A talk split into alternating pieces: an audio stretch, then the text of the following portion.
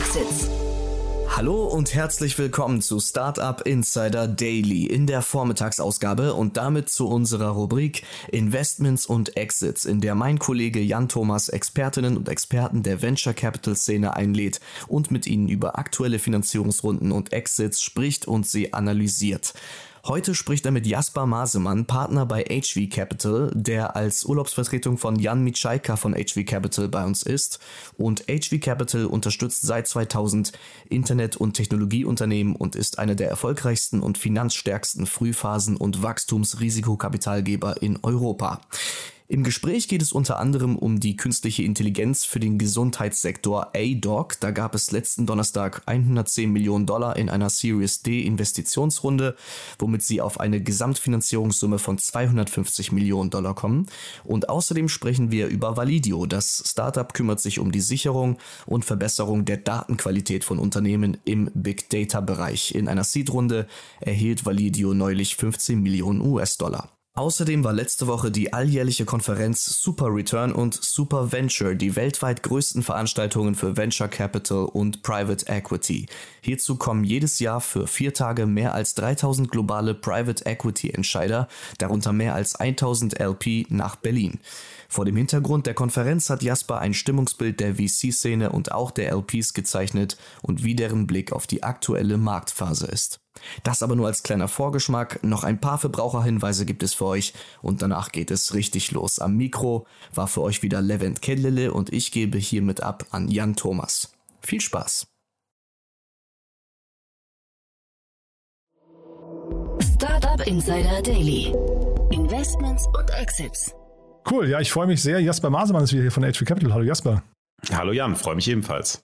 Du kommst frisch von der Super Return. Ja, ich weiß nicht, hat man da einen Hangover? Ähm, Super Return, Super Venture, nee. Ich hatte ehrlich gesagt, glaube ich, nicht so gutes Essen. Ich habe nicht so viel getrunken. Aber war, wir hatten eine sehr schöne, feuchtfröhliche Party am Mittwochabend und dann nochmal bei SumUp oder mit SumUp zusammen am Donnerstag. Also ja, ein bisschen Hangover haben sicherlich alle. Ach, SumUp, ich weiß, darfst du erzählen, wie es denen geht? Äh, sehr gut, sehr gut. Ja, Hört man also, viel Gutes, ne? Ja, sehr gute Stimmung auch am Donnerstag. Ähm, sind natürlich sehr aktiv im Markt, läuft natürlich auch gerade sehr, sehr gut. Und ich glaube auch, ähm, auch das Funding-Environment, wo wir gleich noch zu sprechen, das macht die weniger zu sorgen, weil sie einfach gute Performance hinlegen. Ja, Funding-Environment ist natürlich jetzt spannend, mal zu hören, wie, wie, wie so die Stimmungslage jetzt. Also du warst ja jetzt wahrscheinlich mehrere Tage da, da unterwegs, hast dich wahrscheinlich mit den Großen der Welt gerade unterhalten, ne? Ja, also ich, nicht mit allen großen, aber es waren schon viele da. Also super Return, muss man wissen, ähm, ist die Konferenz für äh, LPs, also sogenannte Limited Partners, die in Funds investieren, also Venture Capital Funds, Private Equity Funds. Und die ist in Berlin. Die kommen hier wirklich rübergeflogen.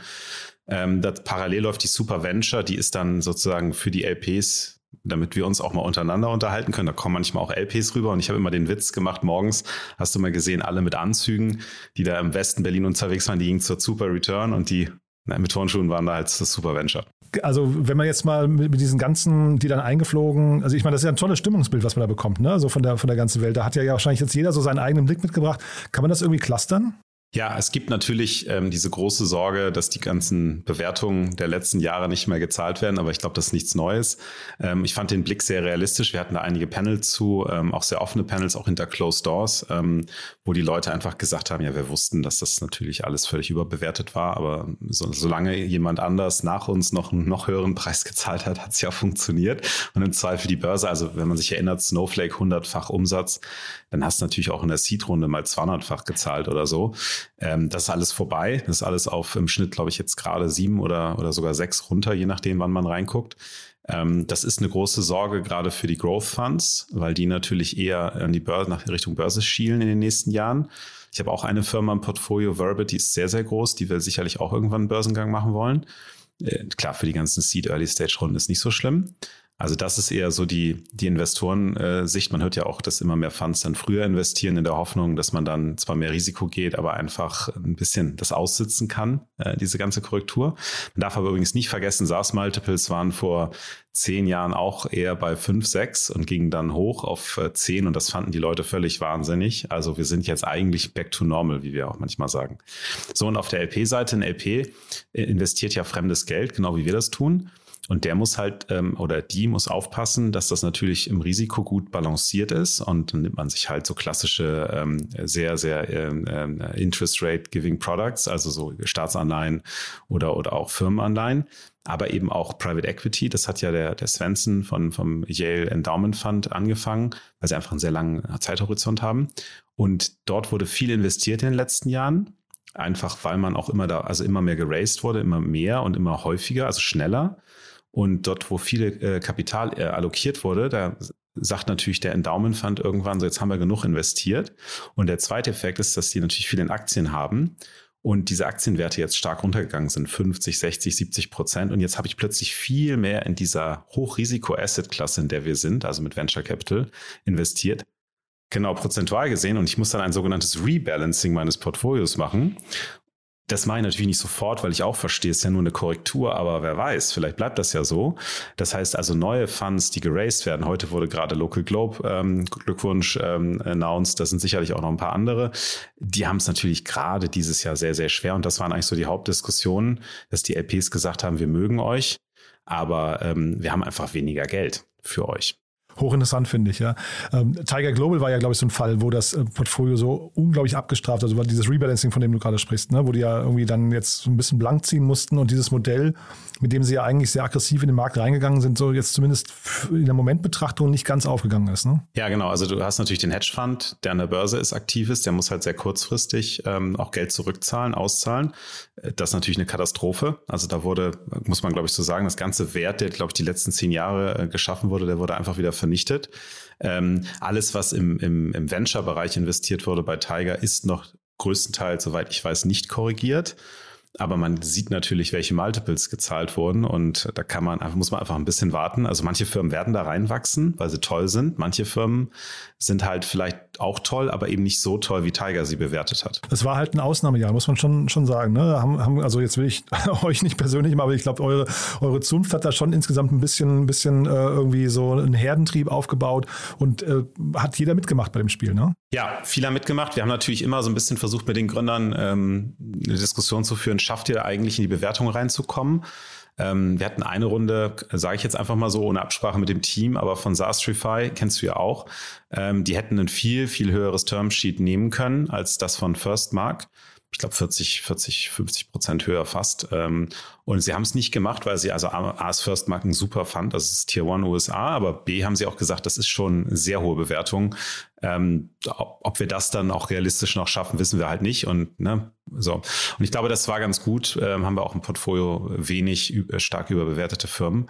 Aber klar, der ein oder andere ist natürlich, hat gesagt, Mensch, wenn ich das Geld jetzt kriege und, und weniger Dilution, also weniger äh, Anteile dafür abgeben muss, dann mache ich das. Und so die Gesamtstimmung trotzdem, also hat man das Gefühl, so eher so äh, hängende Gesichter, sinkendes Schiff oder ist es eher so, die Leute sind sowieso am, am Feiern die ganze Zeit und also man kennt ja so ein bisschen auch dieses Investmentbanker-Mentalität. Also ich weiß nicht, kannst du vielleicht mal so einen Einblick noch geben? Genau, ja, wir sitzen alle im Soho-Haus auf dem Dach und trinken Kaffee.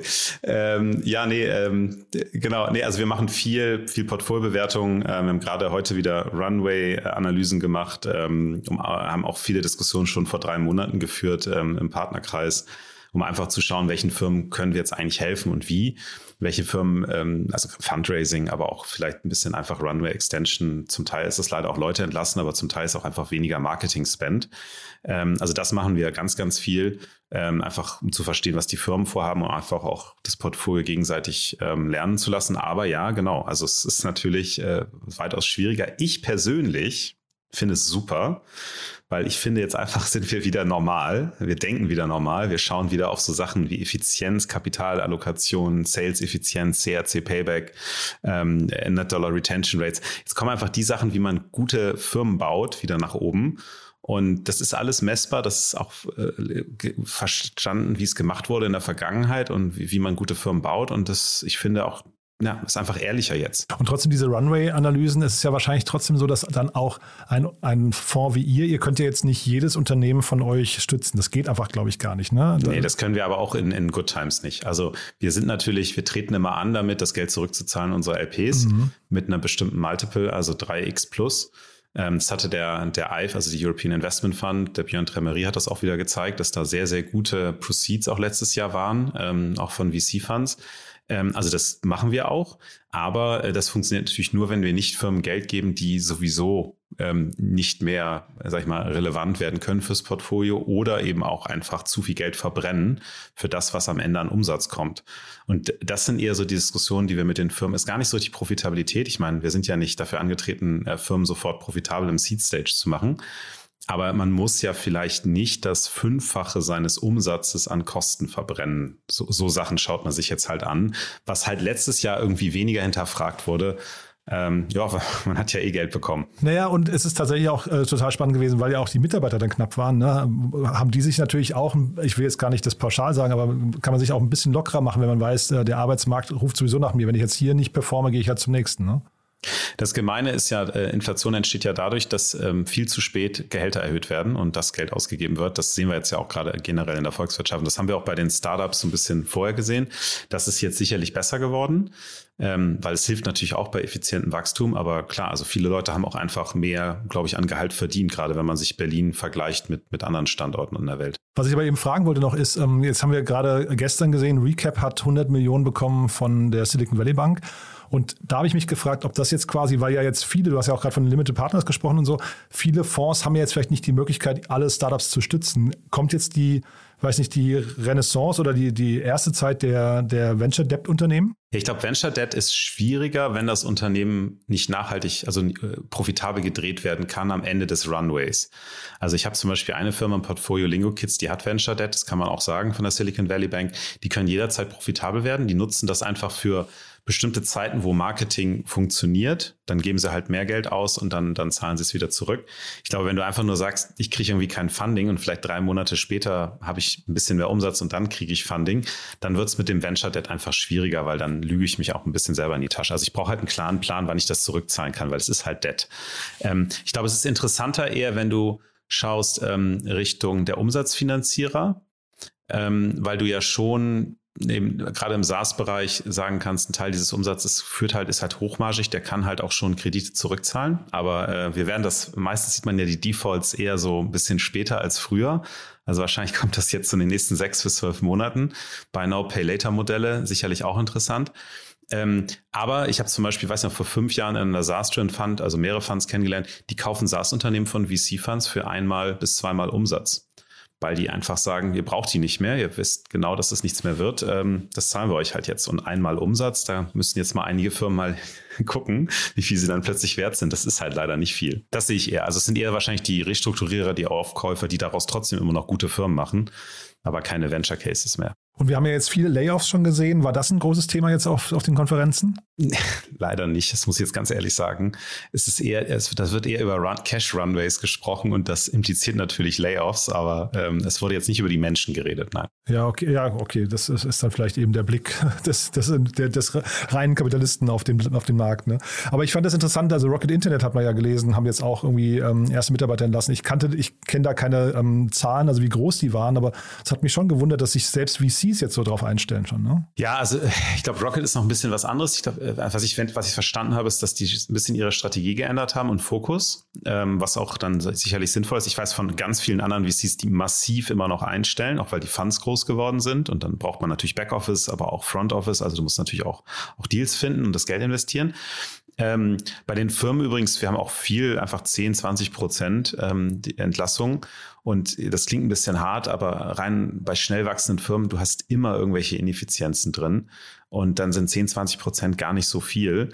Ähm, und es ist manchmal für die Firmen auch ganz gut, wieder ja, sich zu fokussieren und einfach effizienter zu werden und dann wieder Gas zu geben. Ich habe irgendwann mal gelesen, glaube ich, dass in Berlin die, ähm, die Zugehörigkeit zu einem Unternehmen so bei unter zwei Jahren liegt. Und ich, vielleicht ist das einfach auch der, sag mal, die Normalität irgendwann, ne? dass man einfach, ist ja auch irgendwie ganz spannend, wenn man es jetzt mal positiv sehen möchte, dass man einfach dauernd wechselt und immer wieder neue Herausforderungen in neuem äh, Environment dann irgendwie sich angucken kann. Ja, ich glaube, wenn du dir Vertrieb anguckst, Vertriebsmitarbeiter, macht das sicherlich Sinn, ähm, gerade im Startup-Bereich. Ähm, dann bist du einfach, vielleicht findest du das noch ein besseres, wo du noch mehr Geld verdienen kannst oder es funktioniert halt nicht. Ähm, bei Engineers würde ich hoffen, dass es ein bisschen länger ist, ähm, aber kann natürlich auch woran liegen. Bei uns im VC, ich bin jetzt seit sieben Jahren bei HG Capital, ähm, ist es, glaube ich, ho also hoffentlich auch ein bisschen länger. Ähm, aber es macht schon Sinn einfach. Wir haben viele, viele Firmen, die natürlich nicht funktionieren. Ähm, die Firmen wachsen. Manche Leute möchten auch nicht gerne in großen Firmen arbeiten. Ja, ich wollte es eigentlich nur positiv darstellen, ne? wenn man mal irgendwie vor die Tür gesetzt wird. Es gibt so viele andere Unternehmen, die auch oh, spannend ja. sind und auch einstellen. Also ich glaube, das ist dann hinterher vielleicht ein kurzer Schockmoment, aber eigentlich, ich glaube, ein guter Mitarbeiter wird nicht lange auf der Straße sitzen. Genau, man kann gerne mal auf unsere Webseite hvcapital.com gehen. Also wir suchen noch so viele äh, Mitarbeiter in allen Bereichen. Apropos gute Mitarbeiter und gute Unternehmen vor allem. Du hast ja auch noch zwei Finanzierungsrunden mitgebracht. Die müssen wir jetzt wirklich mal besprechen, weil das ist ja, also hat mir im Vorfeld schon großen Spaß gemacht, mir das anzugucken. Ja? Das freut mich. Äh, wollen wir mit AI-Doc anfangen? Können wir sehr gerne machen, ja. Mhm. Äh, AI-Doc, ich muss gestehen, wir haben die sogar selber mal gesehen. Ist eine Firma aus äh, Tel Aviv. Ähm, ja, ich habe zwei israelische Firmen im Portfolio Deal und, ähm, und Verbit. Und über die Kontakte haben wir die auch gesehen. Die machen im Endeffekt nichts anderes als Medical Image Analysis, wie es so schön heißt. Also die gucken sich Bilder an mit einem Computer, also mit AI und sagen, was auf diesen Bildern unnormal oder nicht gut ist. Und ganz konkret, da geht es halt um Radiologie zum Beispiel ähm, Brustkrebs ähm, oder auch Krebsgeschwüre wo an anderen Stellen. Und dann wird dem Arzt vorgeschlagen, ein Bild sich genauer anzuschauen. Und die Grundidee ist, dass das eine relativ repetitive, langweilige Tätigkeit ist. Ähm, und dadurch, dass die AI ja einfach mir Vorschläge macht und mir auch zum Teil sagt, was ich nicht anschauen muss, ähm, ich einfach viel schneller, viel effizienter arbeiten kann und mich dann eben auch auf andere Sachen konzentrieren kann. Also das ist so die Grundidee dahinter. Da gibt's wahnsinnig viele Firmen. Ähm, bei AI-Doc muss man sagen, die haben es wirklich geschafft. Also A, sind die nicht nur in einem in einem speziellen Fall, das hatten wir immer im Podcast auch besprochen, man muss sich ja am Anfang im, im AI-Bereich immer auf eine, ein Datenset konzentrieren, damit die AI einfach wirklich gut trainiert ist und dann kann man halt von da aus ähm, expanden in andere Bereiche. Ähm, und die haben es wirklich geschafft, ich glaube, neun Bereiche, sogar FDA-Approval, also von der, ähm, wie nennt man das, von der Health Commission in den USA, Approval zu bekommen. Das ist sehr, sehr schwer, dauert auch sehr lange für neuen Algorithmen. Das heißt, ein Arzt kann das verschreiben, äh, man kann das abrechnen in Krankenhäusern. Das ist schon sehr beeindruckend. Entsprechend haben sie jetzt äh, 200 40 Millionen fast Funding bekommen, letzte Runde 110 Millionen. Ich hatte den Adrian Locher hier mal, den kennst du auch gut, ne? Ähm, den hatte ich hier im Podcast und der hatte tatsächlich von einem, also das ist ja Merantix hier in Berlin, die sind ja eigentlich ein Venture-Studio ne, für KI-Anwendungen und ähm, bauen also viele Themen parallel. Aber eins davon ist eben auch Radiologie, Mammographie äh, mit Fokus auf Brustkrebs. Und da habe ich damals gesagt, boah, wie, wie genial ist das? Jetzt kommt hier einer um die Ecke und ist wahrscheinlich um ein x-faches mehr gefundet. Das, das ist halt dann, also ich weiß gar nicht, ob es schade ist. Eigentlich möchte man ja nur, dass das Problem gelöst wird wird, ne? Genau, der Markt ist riesig. Ähm, also Vara heißt die Firma von Merantix, auch ein tolles Team. Ähm, genau, ein ganz tolles Team, ist ein bisschen anderer Ansatz. Ähm, kann ich gleich was zu sagen. Es ist einfach so, dass natürlich viele in diesem Bereich angefangen haben, auch logischerweise aus Israel. also bei dem AI-Doc-Team, das ist, äh, der Gründer ist bei Talpiot gewesen. Das ist so die Elite-Einheit der äh, Computer, der Computer Scientist der Armee. Ähm, und also der kann natürlich auch schon was, der macht das seit 2016. Ähm, das Schwierige ist halt ein Produkt zu bauen, was mit dem Kunden zusammen funktioniert. Und bei AIDoc war das halt rein auf Medical Imaging, Shortlisting. Also ich zeige dir kurze Sachen. Vaha hat sehr, sehr, äh, Vara hat sehr, sehr früh ähm, sich den Workflow angeguckt und auch die gesamte Wertschöpfungskette in dieser Mammographie und hat da ähm, einfach viel Effizienzen rausgeholt. Das ist nicht nur die AI, sondern es ist auch einfach, wie man arbeitet und entsprechend sind die auch tiefer integriert, können auch mehr Geld verlangen. Ich glaube, haben einen super hohen Marktanteil in Deutschland. Ähm, ich will jetzt mal keine Zahlen nennen, weil das muss die Firma selber sagen. Aber die sind da sehr erfolgreich. AI-Doc ist halt mehr in den USA. Ich glaube, Vara geht mehr so Richtung äh, Schwellenländer dann. Jetzt musst du vielleicht an der Stelle, ne, vielleicht mal ein kurzer Einschub in eigener Sache, musst du mal einen Hinweis äh, geben, warum du dich so gut auskennst im Bereich KI und warum du das alles weißt. Äh, ich bin Investor bei HV Capital und mache Software- und AI-Themen. Ähm, genau, und habe mir hab in sechs Firmen investiert. Ähm, Zeitgold war die erste Accounting Automation, haben wir einen Deal verkauft. Ähm, Verbit AI ist eine, die macht äh, Transkription, also Voice of Text und zum Beispiel Ultimate AI hier in Berlin sitzen im alten SumUp-Büro. Ähm, die automatisieren Konversationen auf E-Mail, Chat, Messages, ähm, zum Beispiel für Zalando. Und genau, deswegen gucke ich mir viel Modelle an und sehe halt auch, was funktioniert at Scale ähm, und mache das aber sehr gerne auch sehr früh äh, mit den Gründern zusammen zu verstehen. Und das ist ja das Interessante, man baut halt nicht deterministisch Software, sondern man macht ja sehr, sehr viele Datenexperimente und hofft dann, dass die Modelle auch etwas finden in den Daten, was man dann für Automatisierung, eben dieses Medical Image Detection, äh, nutzen kann. Ähm, und das Learning so ein bisschen ist, gerade in dem Bereich ist es eben wirklich viel Workflow auch drumherum. Also nicht nur einfach die Empfehlung geben, sondern auch dem Arzt in anderen Bereichen helfen. Ähm, Nuance als ein Beispiel, das ist eine Firma, die macht Transkription für Ärzte, also einfach diktieren. Ähm, wurde ja von Microsoft auch gekauft, ich glaube für 16 Milliarden, wenn ich mich jetzt richtig erinnere. War, ja, weil die vor allen Dingen den Workflow der Ärzte beherrschen und nicht wegen der Transkriptionssoftware. Ich kenne das noch mit diesem Dra Dragon, äh, Dragon Software, genau, ja, genau.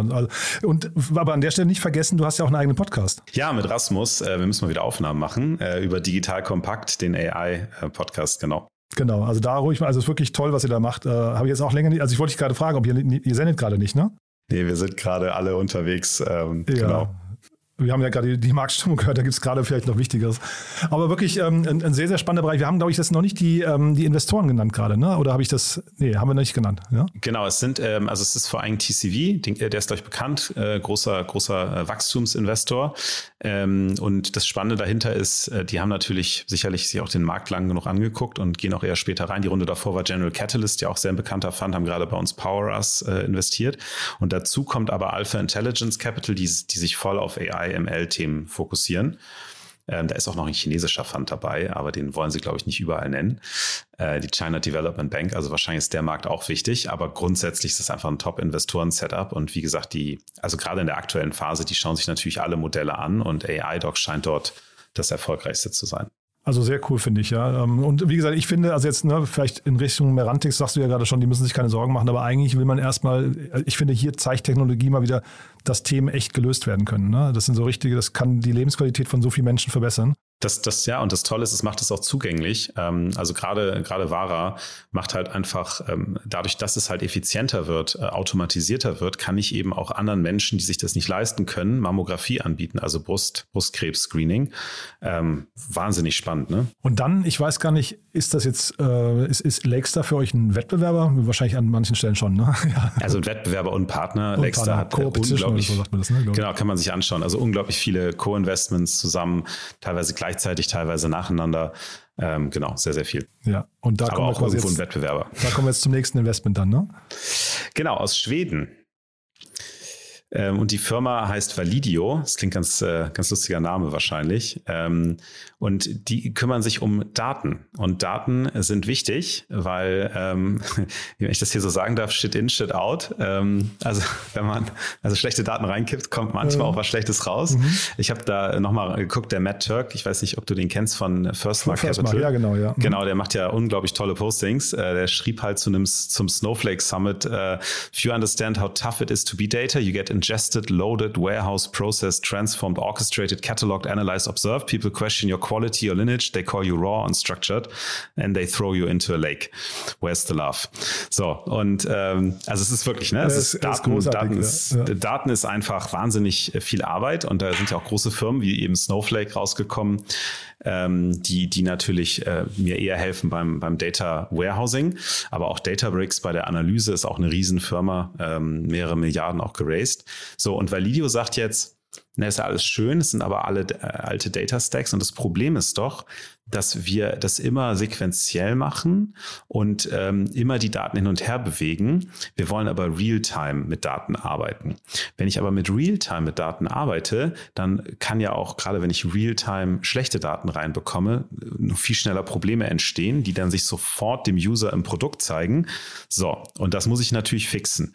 Und deswegen ist der Data Stream halt viel wichtiger als dieses, das, was ich gerade von Matt Turk beschrieben habe. Also diese einzelnen Arbeitsschritte. Das muss ich halt mehr live machen. Und hier hilft eben auch wieder AI weil natürlich AI sagen kann, da sind Anomalien. Ähm, irgendwas stimmt mit deinen Daten nicht. Und Validio ist dann in der Lage, den Data Stream umzulenken. Also ein Teil der Daten laufen weiter, die, die sauber aussehen. Und ein Teil der Daten, die nicht so sauber aussehen, werden halt zu entweder einem anderen Algorithmus nochmal gepackt oder sogar direkt zu Menschen, die dann live damit arbeiten können.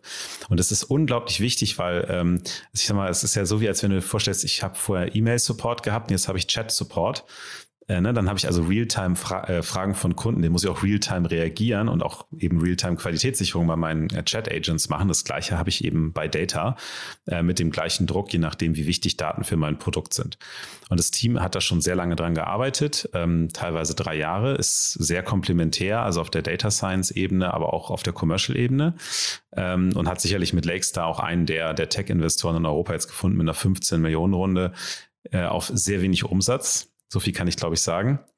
Ähm, also da ist schon eine große Wette hinter und ähm, eben, dass das die Zukunft ist, wie man mit Daten umgeht. Und ja, finde ich eine starke Wette. Ich danke dir, dass du mir das so erklärt hast, weil ich habe mir die Videos dazu angeguckt und bin nicht ganz schlau draus geworden. Ne? Ich habe verstanden, es ist non-destruktiv alles, glaube ich. Ne? Also das heißt, ähm, das ist ja auch nochmal so ein Problem. Du fängst an, mit Daten äh, zu arbeiten und veränderst sie und danach hast du möglicherweise also die Daten vielleicht sogar noch verschlimmert. Ähm, ja. Ja, du hast halt die, du hast halt das Thema Data Lakes, wo du die Daten rausziehst und die Data Warehouses, wo du im Prinzip schon bearbeitete Daten in bestimmten Strukturen hast. Und das sind natürlich alles Logikschritte dazwischen. Und da musst du ein bisschen aufpassen, ähm, wenn dadurch, also du musst ja wissen, was, wie sehen sozusagen deine Rohdaten aus, wo kommt die Anomalie her und oder von welchem Arbeitsschritt. Und dadurch, dass Validio sich diesen gesamten Stream anschaut und eben auch eben die Streams beherrschen kann, also Daten umleiten kann, so die Wette, ist natürlich alles noch sehr früh, ähm, können sie dir eben sagen, wo shit, shit in or uh, shit work, sage ich mal. Und die, die Kunden sind aber eigentlich wahrscheinlich unendlich groß, ne? Also die Kunden, die Einsatzgebiete, ne? Ja, also aktuell sind die natürlich noch klein äh, als Designpartner, aber ist ja auch in, in, Ordnung. Genau, die sind potenziell unglaublich groß. Also du kannst dir vorstellen, Uber macht sowas selber, sonst wäre die Firma schon längst kaputt. Ähm, aber du hast natürlich einige Firmen, die äh, sich immer wieder überlegen, in diese Bereiche reinzugehen und dann mit einem klassischen Setup, äh, wo du Real-Time-Data brauchst für ähm, das Produkt, kommst du halt nicht vorwärts. Da fliegt dir es irgendwann um die Ohren und dann äh, hörst du natürlich wieder auf. Ähm, genau, deswegen der Pitch ist zum Teil sicherlich so ein bisschen, ähm, ähm, also man muss sicherlich so ein bisschen den Markt educaten und sagen, es geht, es ist einfach, wir können das sequenziell einführen, also es fliegt euch nicht sofort euer gesamtes Produkt um die Ohren, sondern nur ein kleiner Teil oder nur für eine kleine Kundengruppe. Ähm, aber das ist äh, ganz schön aufgesetzt, wie sie es gemacht haben, ja. Ja, und du wirst doch wahrscheinlich jetzt hier so Segment für Segment wirst du doch irgendwann einen relativ klaren ROI haben, ne? dass du einfach sagst, äh, keine Ahnung, im E-Commerce zum Beispiel wissen wir irgendwann, wenn du das einsetzt, bekommst du 5% mehr, mehr ROI hinten raus oder so. Ne? Genau, und das ist so ein bisschen das, wo wir natürlich drauf achten. Also da sprichst du einen sehr wichtigen Punkt an, weil äh, einfach nur zu sagen, hey, Realtime wäre besser und führ mal unser Startup-Produkt ein, bewegt halt niemanden von einem äh, Snowflake, Databricks und anderen weg, äh, wobei das jetzt nicht die direkten Wettbewerber sind, sondern eher so ein Monte Carlo oder Big Eye dabei. Ähm, und ja, da, also du musst schon die richtigen Leute finden. Das wird sicherlich auch Teil der Aufgabe sein. Ich glaube, die haben da das richtige Team für. Aber also ich rechne jetzt eher mit, mit zwei Jahren, wo die einfach äh, auch Segmente durchgehen, das Produkt bauen, was in Ordnung ist, ähm, bevor man wirklich sagt, so, das ist jetzt das eine Segment und da gebe ich Gas, weil im Zweifel können solche Produkte halt alle Segmente bedienen und alles abdecken was dazu führt, dass du dich natürlich weniger fokussierst und wir wissen alle, Fokus ist wichtig. Und apropos tolle Personen äh, oder richtige Personen, die haben ja auch noch ein paar echt coole Business Angels dabei, ne? nicht nur Lakestar. Also, oder? Das ist äh, auch eine, eine illustre Runde, finde ich. Ich weiß nicht, ob du auf Slatan Ibrahimovic genau. ansprichst. genau. äh, den habe ich noch nie gesehen in einem Cap Table, ja. Ja, ich, das stimmt, ich auch noch nicht. Wir haben hier eher äh, andere, so Mario Götze ne, in Deutschland. Ja, genau. Ähm, genau, aber was wichtig ist, der CMO von Snowflake ist dabei. Warum ist der CMO wichtig? Wer ist der, sag ich mal, Techie, der CTO? Weil der natürlich weiß, äh, wie man die Kundschaft erreicht. Snowflake ist ja auch sehr bottoms-up ge gewachsen. Ich glaube, das kann auch da sehr spannend sein, eben für Data Scientists. MongoDB kennt jeder. Äh, einer der Co-Founder, Kevin Ryan, ist dabei. Äh, Neo4j ist europäische große Firma, kennt man sicherlich auch, auch einer der Co-Gründer. Genau, und DeepMind, ähm, so, der der Medi Gisasassi, muss ich mal richtig aussprechen, ist aber Head of Product, aber trotzdem ist DeepMind, glaube ich, auch eine der großen wichtigen Firmen hier. Ja, wir haben, wir haben ja äh, The 100 New York damals gemacht, ne? also dieses Kompendium zur, zur Startup-Szene in New York. Und da hat uns der Bürgermeister damals abgesagt, das Vorwort zu schreiben. Da haben wir rumgefragt, wer ist der andere oder wer, ist, wer sind die Superstars der Stadt. Und dann sind wir bei Kevin Ryan gelandet, der hat dann das Vorwort geschrieben. Ähm, ja, also weil tatsächlich der in der, in der Szene dort so einen unglaublich guten Ruf genießt. Ne? Und Matt Turk war einer, der ihn empfohlen hat, weil da komme ich zu, zu, zu dem zurück. Und der hat, Brücke zur Super Return und Super Venture, der hat damals gesagt, Berlin, als ich ihn gefragt habe, ist Berlin, das war 2016, ist Berlin der Standort wichtig? Er hat gesagt, Nö, das ist das, da fliegen wir drüber, wenn wir nach Israel fliegen. Ja, ja aber er hat investiert in Berlin. ja, ja, genau. Ja, die sind, hat gedreht, ne? Ja, genau. Und nächste Woche sind die First Marks wieder in Berlin. Wir haben ein Board-Meeting. Das ist schon ein toller, ist ein ganz toller Fund, sehr nett.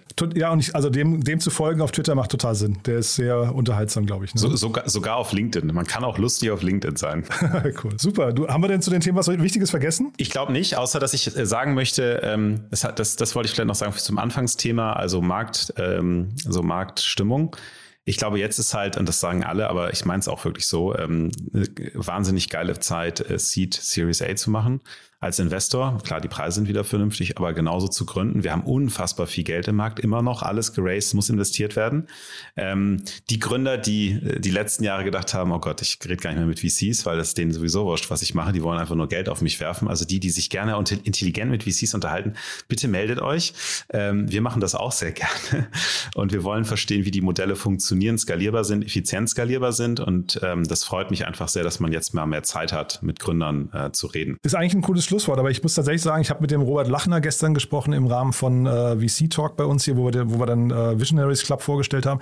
Und da war unser Fazit am Ende eigentlich auch, es ist, glaube ich, jetzt fast die beste Zeit mal wieder zum Gründen, ne? weil so viel Frühphasenkapital auch da ist. Also das soll jetzt nicht gegen euch sein, aber ne, ihr, ihr, habt natürlich jetzt auch eine Reputation, die euch dann vielleicht wieder ähm, sagen wir, besonders macht, aber es ist einfach viel Geld da. Ne? Ja, und also ich investiere auch in Teams ohne, ohne Produkt. Also es ist nicht das Thema. Bei uns geht es ja mehr darum, also im Vergleich zu, zu Rob, wir müssen natürlich schon schauen, kann da irgendwie so ein 2, 3, 4, 5 Milliarden Exit rauskommen und den Pfad muss ich halt leider schon im Pre-Seed verstehen. Ähm, aber ja, genau. Und, und das Schöne ist wirklich, wir arbeiten alle zusammen, wir reden alle zusammen, ähm, wir, wir, wir pushen das Ökosystem gemeinsam. Ähm, und wir haben jetzt ja auch die ersten Firmen, die zeigen, dass man eben in die USA gehen kann oder eine große Firma auch im B2B-Software-Bereich in Europa bauen kann. Äh, das haben, deswegen haben ja die ganzen amerikanischen Funds ihre Offices erstmal in London aufgemacht. Da wussten sie noch nicht, dass das nicht Teil der EU ist oder nicht mehr. Ähm, aber das kommt jetzt alles. Also das Geld muss, muss, muss investiert werden. Und ich habe so das Gefühl, natürlich, ich will jetzt das Wort Krise nicht bemühen, aber so eine, so eine Zeit schweißt auch ein bisschen zusammen. Ne? Also man fängt auch an, sich eher kollegial auszutauschen. Ja, wie, ja, genau. Und man redet halt wieder über, warum Geschäftsmodelle funktionieren und nicht funktionieren. Und nicht, guck mal, ich habe eine Runde geraced, ist doch egal, ob die Zahlen schlecht sind. Ähm, und klar, ich habe natürlich auch einige Firmen im Portfolio, Portfolio, die Automatisierung machen, ähm, die Effizienzen heben. Ähm, Sastrify kennst du ja selber, ähm, die sparen auch Kosten bei Firmen. Das ist natürlich auch die Zeit für, für diese Firmen und die ganzen Early Adapters, die, also jedenfalls im B2B-Software-Bereich, die kaufen meistens auch in der Krise, weil die suchen ja Chancen und das ist eben eine Krise. Jasper, du, dann hat mir das großen Spaß gemacht. Ein toller Ritt wieder durch verschiedenste Themen, vor allem die Marktstimmung mal, mal wieder quasi live von der, ja, kann man ja eigentlich sagen, äh, Ohr an den Schienen, ne? ähm, mal mitbekommen zu haben, finde ich wirklich toll. Ähm, ich finde es cool, dass wir hoffentlich jetzt mehr junge Startups sehen, weil wirklich mehr Geld da ist. Und ja, ich freue mich, wenn Jan mal wieder im Urlaub ist und du wieder einspringst. so viel darf ich sagen, glaube ich. Ne? Das darfst du sagen. Jan cool. ist natürlich wieder im Urlaub. Okay. Danke Achso, habe ich gar nicht gefragt, aber er ist im Urlaub, glaube ich. Ne? Ja, der ist natürlich, ja, genau. natürlich das. Ich weiß nicht ehrlich gesagt nicht genau, wo er ist, aber mhm. auf jeden Fall im Urlaub. Sei ihm gegönnt. Ist ja auch eine anstrengende Zeit. Ja. ja. Genau. Cool. Du, dann lieben Dank und auf bald, ja? Auf bald. Danke dir. Startup Insider Daily, Investments und Exits. Der tägliche Dialog mit Experten aus der VC-Szene. Vielen Dank an Jan Thomas und Jasper Masemann, Partner bei HV Capital, für die Analysen zu ADOC und auch zu Validio. Wir sind um 13 Uhr wieder für euch da mit Startup Insider Daily. In der Mittagsausgabe haben wir heute Julian Greuter, General Manager von OnePilot, zu Gast. Zu OnePilot gibt es interessante neue Entwicklungen, auf die wir in der Mittagsausgabe dann genauer eingehen, also bloß nicht verpassen. Damit endet unsere Vormittagsausgabe. Ich wünsche euch weiterhin einen erfolgreichen Tag und hoffe, wir hören uns bald wieder. Ciao.